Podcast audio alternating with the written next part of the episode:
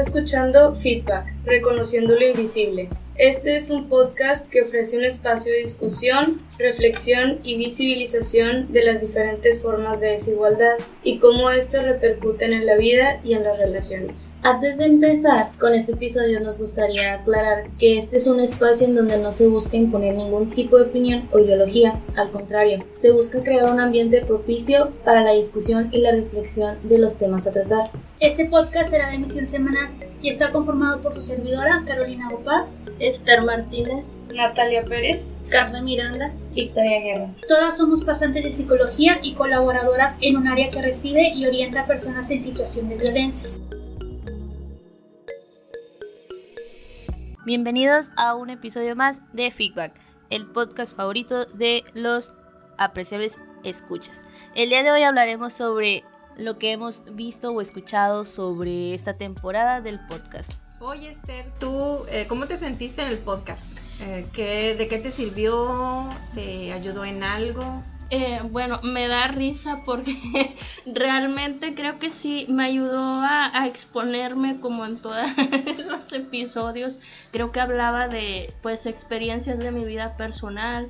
Me ayudó pues a creo que a no avergonzarme de ciertas situaciones de mi vida o a ser un poquito más abierta en cuanto a mis experiencias porque tiempo atrás sí reconozco que era un poquito más reservada o tímida y creo que me ayudó a abrirme un poquito más, algo que agradezco mucho.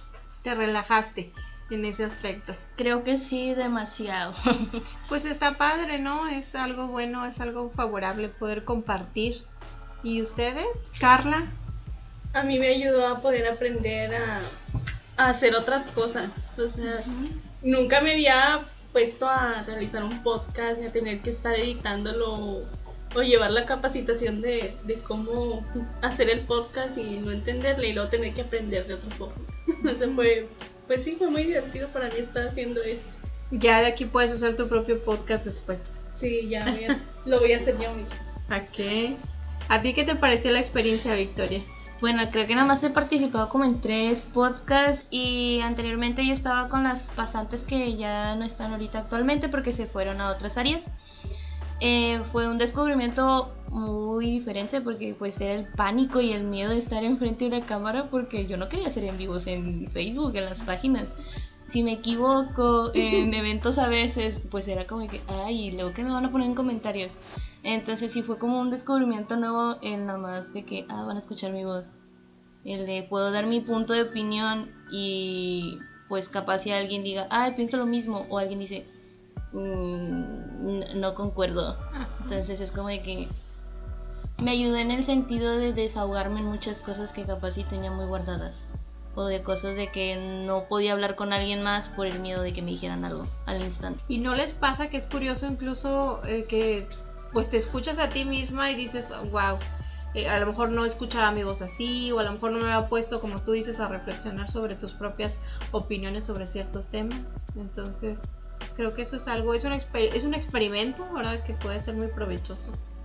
No sé qué piensen ustedes. Yo participé poco, realmente yo estuve más que nada viendo lo que ustedes hacían. Una vez o dos llegué a participar y pues en esta última emisión de la primera temporada y me gustó dejarlas para que ustedes vieran lo que eran capaces de hacer, cada una desde sus habilidades y recursos. Y estuvo muy padre, ¿verdad? Todavía al día de hoy estaba batallando al inicio que empezamos a grabar porque nunca me pude aprender el nombre.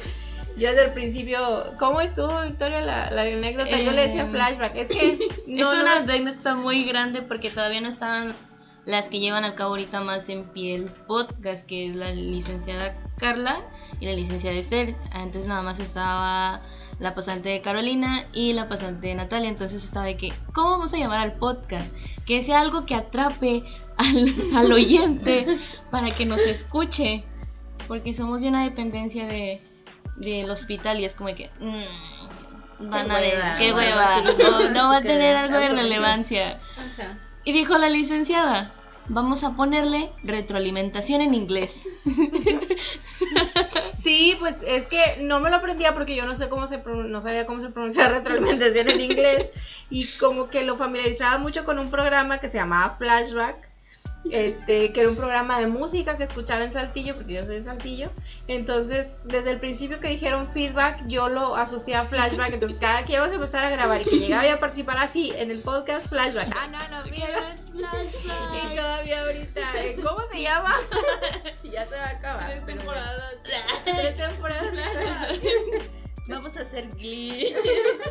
20 tem- 11 temporadas y la licenciada. Flashback, un día más. Y bueno, pues ya terminamos una primera temporada. Podemos decir que terminamos una primera temporada. Realmente esto empezó como una especie de experimento. Vamos a hacer unos capítulos y a ver cómo nos sale. Este, me siento así como en la película de Kung Fu Panda 2, donde, donde Pooh rescata a los cinco furiosos. Y este, y van huyendo y le dicen, ¿cuál es el siguiente paso del plan? Este, plan A, rescatar a los, a los furiosos. Y plan B, no sé, no pensé llegar tan lejos. Entonces así estamos ahorita. De que no pensamos llegar hasta aquí, pero bueno, ya estamos, aprendimos, les compartimos cosas, les dejamos aquí algunas reflexiones que esperamos eh, sean provechosas para todos y vamos a continuar. Vamos a tomarnos un descansito y vamos a continuar.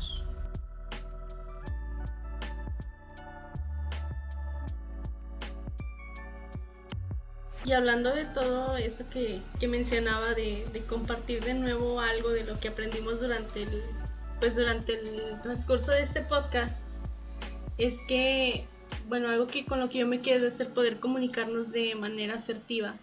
Creo que a raíz de esto es que podemos pues hacer válidas nuestras necesidades y comunicar la forma en la que nos estamos sintiendo.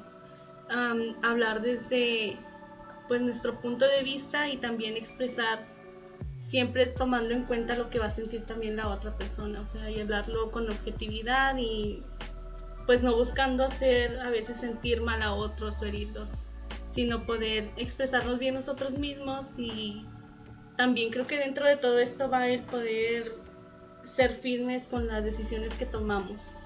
Es decir, que no nos veamos influenciados por lo que otras personas nos dicen que deberíamos estar haciendo en esos momentos de nuestras vidas o, no sé, mantenernos en algún lugar en el que ya no nos sentimos bien solamente porque pues pensamos que es como más válida la opinión de otras personas a la que nosotros tenemos acerca de la situación que estemos viviendo.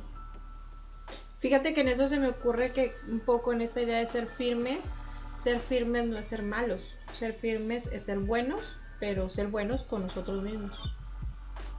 Ahorita que, que dices acerca de a veces tomar decisiones, eh, distanciarnos de ciertas situaciones que no nos parecen o de personas incluso. Y también en relación a lo que comenta, creo que es muy importante el poder establecer límites y creo que a veces es este más difícil como ponernos esos límites a nosotros mismos que ponérselos a otras personas. Este, porque hay situaciones en las que nos encontramos, no sé, en, con alguna amistad o alguna pareja que ya no nos conviene, pero de alguna forma pues seguimos manteniendo contacto con la persona o no sabemos cómo deslindarnos de esa persona o de esa situación. Porque llegamos como a puntos en los que creemos que necesitamos tanto de ellos que nos resulta un poco difícil de poder salirnos de ahí. Entonces, pues creo que a lo largo del podcast aprendimos o pudimos habernos quedado con ciertas herramientas que nos sean de ayuda para poder que sea un poco más fácil o llevadero este proceso de salir de estas situaciones.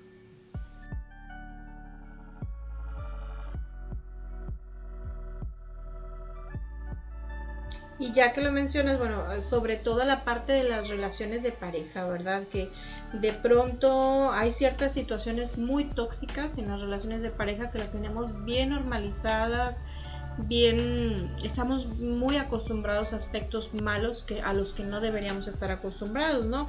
Eh, platicamos en los diferentes capítulos cosas asociadas, por ejemplo, a la codependencia, que ahorita estás mencionando un poco sobre eso, a los celos y a esta dificultad de nosotros de, no soltar, de no querer soltar las cosas que definitivamente nos están eh, lastimando o que simplemente más allá de lastimar, no, no tal vez no necesariamente llegar a lastimarnos, pero ya no nos están aportando y ya estamos ahí pues simplemente por estar. Y en ese sentido yo quiero recalcar que las relaciones, no nada más relaciones de pareja, esto aplica a todas las relaciones, son para contribuirnos, para enriquecernos, para ayudarnos a ser mejores personas. sobre todo en la parte de las relaciones de pareja, que es en las que solemos quedarnos más de lo necesario, cuando a lo mejor la relación ya no está funcionando, cuando ya no es nutricia o buena para nosotros, y nos queremos o quedar ahí por la dificultad de vivir un duelo, si se acuerdan que hubo algunos capítulos donde se habló sobre eso. Y bueno, en ese sentido, pues aceptar, ¿verdad? Que las personas van, las personas vienen en nuestra vida y que lo importante es con qué nos quedamos, que aprendemos, que vivimos las vivencias, las experiencias. Como que la parte de la separación y de soltar una relación, una así sea una mala relación, nos da un poco de miedo, nos da un poquito de, angustia, de temor, como una sensación así como de, ¿y ahora qué voy a hacer? o ¿qué ahora qué va a pasar conmigo? Pues no va a pasar nada diferente, vas a seguir con tu vida y te vas a quedar con las experiencias, vas a reafirmar lo que es bueno para ti, lo que tú necesitas. Eh, por ejemplo, eh, muchos dicen, bueno, en la escuela siempre me dicen, ah, leer te va a ayudar a entender el problema. Porque a veces dices, ay, es que a mí no me pasa la violencia en una relación, no me pasa la violencia en una amistad. Entonces la vez pasada me recomendaron leer un libro de Walter Rizzo que se llama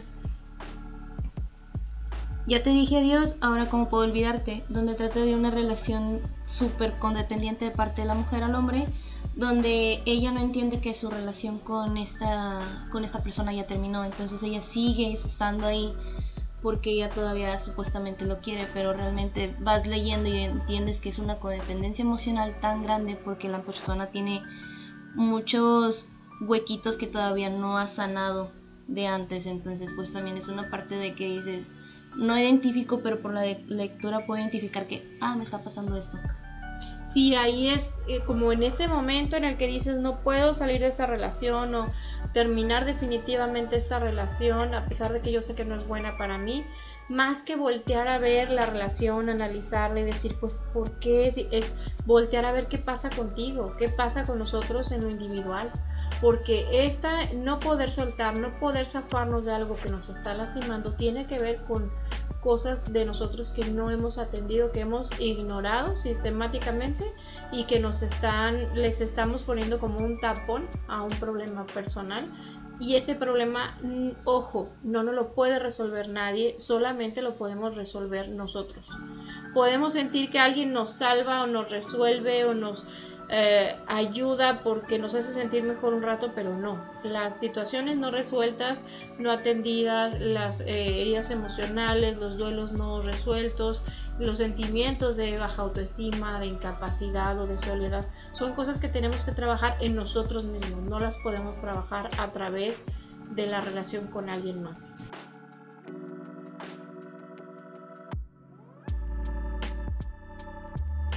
Bueno, también otro de los temas tan importantes fue, creo que en el capítulo 8 que hablamos sobre las amistades tóxicas.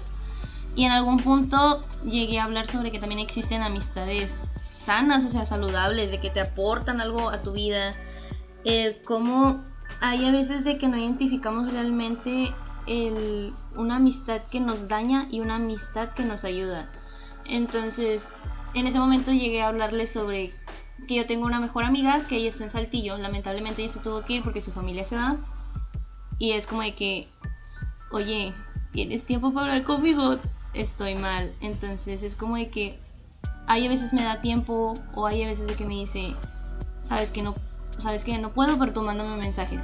De rato los leo. Entonces es como esa parte de que, ok, entiendo que te estás sintiendo mal, pero yo no te voy a juzgar. Siento que esa es una amistad sana en donde dices, como el ejemplo, ay, aquí me siento, este es mi lugar. Porque mucha gente se encuentra con un grupito de amigos y es como de que, ay, no me hallo en este, pero pues son con los únicos que me hablo. Entonces, muchas de esas partes es como de que aguantas y toleras muchas cosas que realmente no es una amistad considerablemente sana y honesta.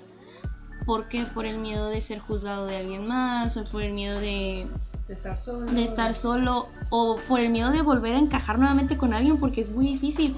O sea, yo me cambié de secundaria y fue un problemón porque pues era de que de estar con mis amigos de infancia desde el kinder de que ah te acuerdas cuando te pegaron con la piedra fui yo entonces era como que ahora que hablo con la gente nueva que hablo entonces desde ese entonces como que me cohibí bastante y es como ahora un pánico volver a ser confianza con personas nuevas porque me da mucho miedo el decir, ay, es que no sé qué hablar porque pues Como si no tuviera nada en común. Ajá. Como si coincidir otra vez, ¿no? No, como si fuera de que te encuentras un libro, te dicen, vamos a, a buscar el cuaderno para reutilizar. Ujú. Y encuentras un libro que dices, muchos rayones, muchos rayones.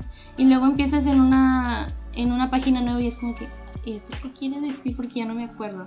Porque estás en un concepto diferente. O sea, te encuentras un libro de una materia, digamos. Una materia que ya dices, uy, pues ni me acuerdo. Y te dicen, vamos a leerlo otra vez. Pero ahora tú me tienes que hablarlo para alguien más. Y tú así como que, chales, pues, o sea, yo no me acuerdo de qué voy a decir. Me van a empezar a juzgar, me van a decir algo. Entonces, una amistad sana es como que, oye, sí puedes. Cuéntamelo como chisme.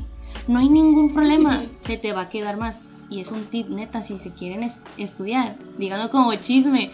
Se les queda, a mí se me queda bien grabado. Entonces, identificar tanto es estas personas que nos van a nutrir, que nos van a enseñar, que, como hablaba la, la compañera Carla, los límites. Las personas que realmente te enseñan son una amistad sana en cómo decir, oye, pues ya la cagaste, literal, o sea, ya la regaste, si ya supiste, ya no vayas por ese lado, o sea, ya lo viviste una vez porque vas a vivirlo otra vez. O sea, es ese que te dice, te regresa otra vez a tu realidad. Así considero mis amistades como sanas de que, oye, si ya viste que ya pasó y vas a regresar nuevamente, si sabes que ese no fue tu camino, decide otro. O vas bien, tú dale, no te desanimes. Sé que van a pasar cosas, pero tú puedes. O sea, esa como de que ese apoyo y ese cariño que tienen personas es algo muy identificable. Desde que te dejan, ¿no? Desde si te inyectan confianza, si te inyectan superación, si te inyectan autonomía, apoyo, pues desde ahí ya tú puedes ver, ¿no? Y algo muy importante es una persona que, una amistad eh, que no respeta límites, pues no es una amistad muy favorable. ¿verdad? Generalmente las amistades más sanas van a ser muy respetuosas en cuanto a los límites que cada uno tiene porque ya son más conscientes de la importancia que estos tienen para nuestro bienestar. Y amigos, si no lo respetan, esa amistad, la neta, ahí no es. Yo digo, corran porque red flag y me voy. Adiós.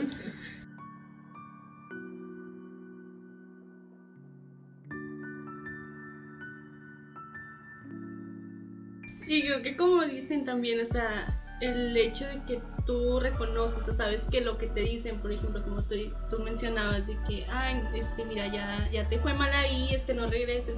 O sea, sabes que lo hacen por tu bien, ¿no? Por aportarte algo, no como con afán de estarte haciendo sentir mal o, o juzgándote, o sea, como que, ay, otra vez, o sea, otra vez vas ahí cuando ya te dije mil veces. No, o sea, siento que uno mismo también sabe cómo identificar o es donde uno pudiera identificar. Por ejemplo, como lo acabas de decir, realmente tú cuando ya viviste como que amistades tóxicas o cuando ya empiezas a identificar, te das cuenta del tono en cómo te dicen las cosas. Realmente el tono como te dicen las cosas, el cómo te hacen la gestión de la cara o, o muchas cosas de que dices, ay, ¿para qué le contaba? O sea, o el miedo real.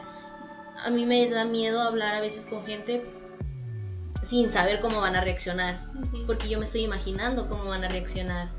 Porque ya me han pasado cosas donde cuento y es como de que, ay, pues, si ya sabes para qué, la- para qué andas ahí, o si ya sabes que esto, pero- y es como de que, pues es que te estoy hablando porque me siento mal. Sí, o sea, no como para que me digas de que, ay, ya te lo dije, no, o sea, simplemente es de que me estás Pues sintiendo mal. desahogar. Ajá. Bueno, eh, mientras hablaban las estaba escuchando acá muy cómodamente, por así decirlo, y este les estaba poniendo atención y en mi cabeza me estaba imaginando muchas cosas y sobre todo pues de los temas que abarcamos.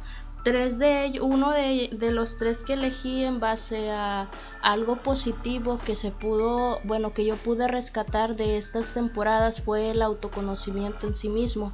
Y en base a esto, pues me recuerda que pues de ahí parte también el hecho de poner límites como lo que ustedes decían.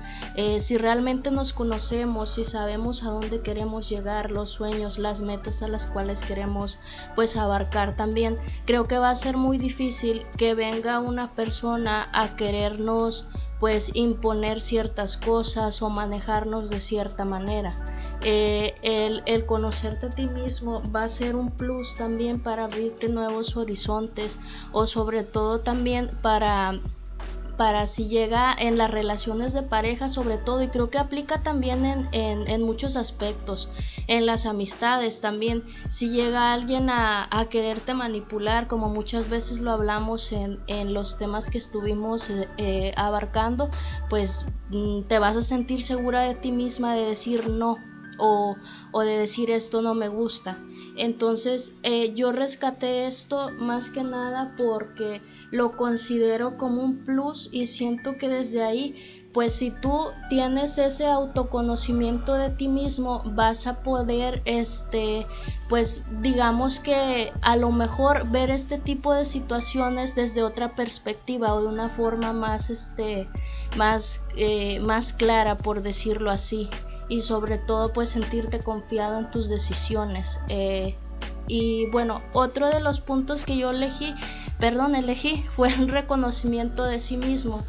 Eh, anoche mientras yo estaba pensando decía, bueno, es que tocamos varios temas muy importantes y yo decía, bueno, no sé qué poner la verdad o para mí pues si me pusiera a hablar así yo creo que nunca acabaría porque todo me pareció muy importante o rescataría esto o lo otro.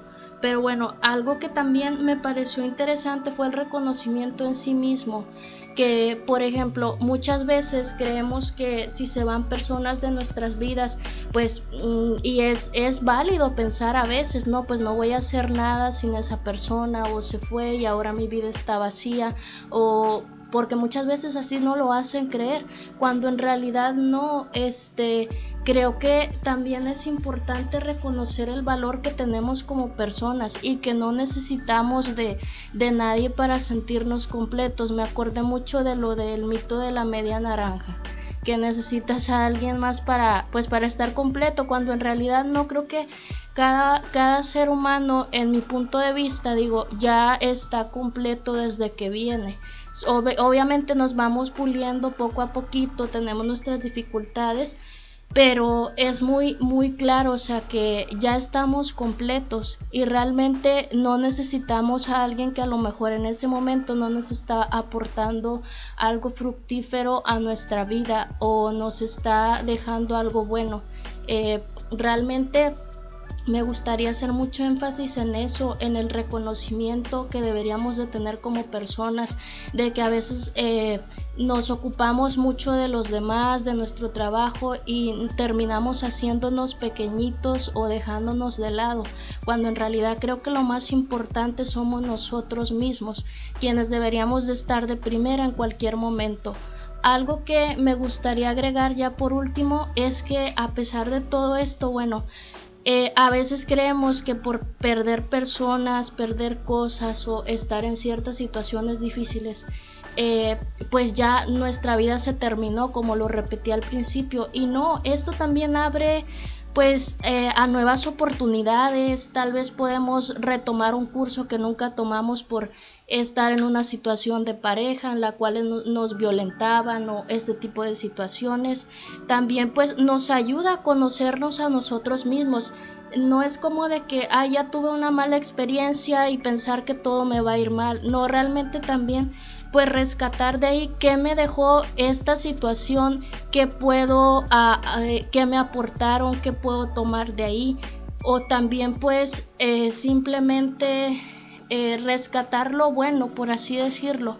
Y pues e, es válido a veces también decir, no me fue bien, pero tal vez esto, eh, esto me ayudó para mejorar en esto, para tal vez a la otra poner límites o reconocer ciertos aspectos. Bueno, más que nada es lo que, pues, lo que yo aportaría. No sé si ustedes tienen algo más que decir. Y en relación a lo que tú preguntas, eh, pues siento que a final de cuentas nosotros somos las personas que vamos a estar para nosotros mismos y somos quienes debemos de procurarnos y tratar de, ver por nuestra integridad, ya sea física o por nuestra salud mental y poder trabajar pues todo eso que mencionamos y pues aceptar que, que tenemos cosas por por trabajar y mejorar y que eso nos va a ayudar a crecer como personas y a saber que somos quienes vamos a estar ahí para nosotros. Y que pueden haber personas muy importantes en nuestra vida, pero siempre necesitamos ser nosotros mismos los más importantes.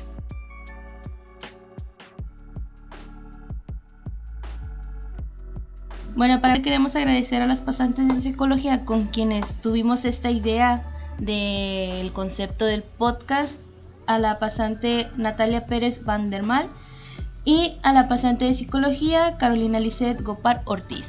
Y bueno, pues queremos darle las gracias a las personas que estuvieron participando con nosotros en el podcast, entre ellas la licenciada Luz Padilla, psicóloga clínica del Hospital Salvador Chavarría, y la maestra Beatriz Guadalajara, sexóloga educativa, que las tuvimos como invitadas en algunos de nuestros temas. También nos gustaría agradecer a las egresadas de psicología, Yaimara Stedley, Lara Samarripa, y Liliana del Toro Martínez, quienes nos acompañaron en este podcast. Eh, bueno, y creo que sin ustedes todo esto no hubiese sido posible. Uh, bueno, me refiero a las personas que nos estuvieron escuchando a través de Spotify, Anchor y redes sociales. Eh, también, bueno, nos gustaría recalcar algo. Eh, si hay algún estudiante, profesionistas o algún interesado de área de la salud, bueno, y antes que nada también nos gustaría invitar a estudiantes o profesionistas del área de la salud a quienes quisieran participar con nosotros en este podcast, pues que se pueden comunicar a través de nuestras redes sociales como eh, Facebook, Instagram y Twitter. Esto fue FIRTA, reconociendo lo invisible. Si te interesa que abordemos o ampliemos algún tema, déjanos tus comentarios en cualquiera de nuestras redes sociales que aparecen en la caja de descripciones. No olvides seguirnos. Hasta la próxima.